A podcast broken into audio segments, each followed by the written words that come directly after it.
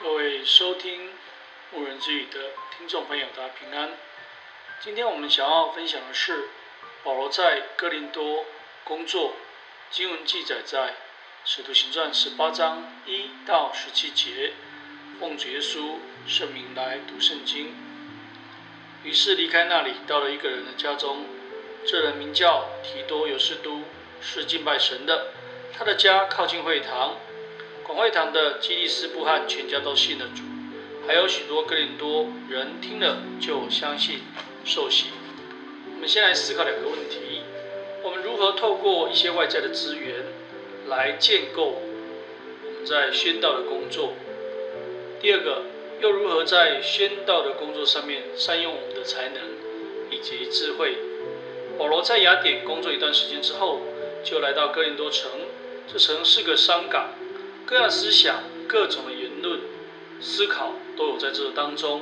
城中的人很看重言辞跟学识，这个地方甚至是一个充满淫乱的城市。而保罗就在这个地方住了一年六个月，将主的救恩传给人，引导很多人信主。从他在神带领不断地工作的精神当中，我们可以有几段事情让我们来思考。第一个，保罗是一面做工，一面来传福音。保罗不但接受过高等的教育，也学习过生活的技能，就是支搭帐篷。当他到哥林多的时候，遇到一对以支搭帐篷为业的夫妻亚居拉、百基拉，就和他们同住。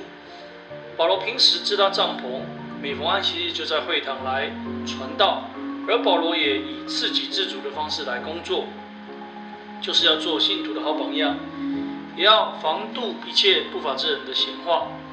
今天信徒在日常工作之余，应当一面工作一面传福音。第二，保罗为道迫切，无论是向犹太人和外族人，保罗秉着爱灵魂的心志，积极的布道和牧养。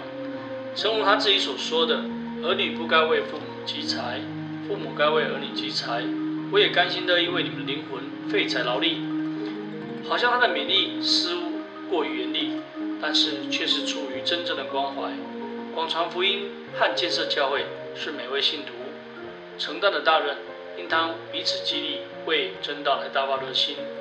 第三，保罗不用高言大志，因为更多人非常注重言辞的辩论，而保罗坚持他不用高言大志来宣传神的奥秘，却是用着圣灵跟大能的明证，乃在乎让他们能够因着。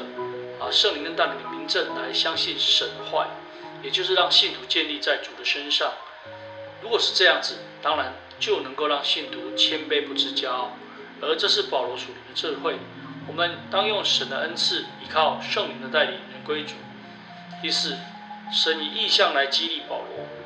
保罗除了热诚的工作精神，我们更可以看到他领受神的激励，如神在意象当中对他说：“不要怕，只管讲，不要闭口。”有云同在，并没有人下手害你，因在这城里有许多的百姓。虽然哥林多是一个充满淫乱以及迷信的思想的地方，但神有神他美好的计划，并且神常常会用异象、异梦、神迹来激励引导他们。因此，当求神亲自动工，加添我们的心力，不畏困境，勇敢做神的见证。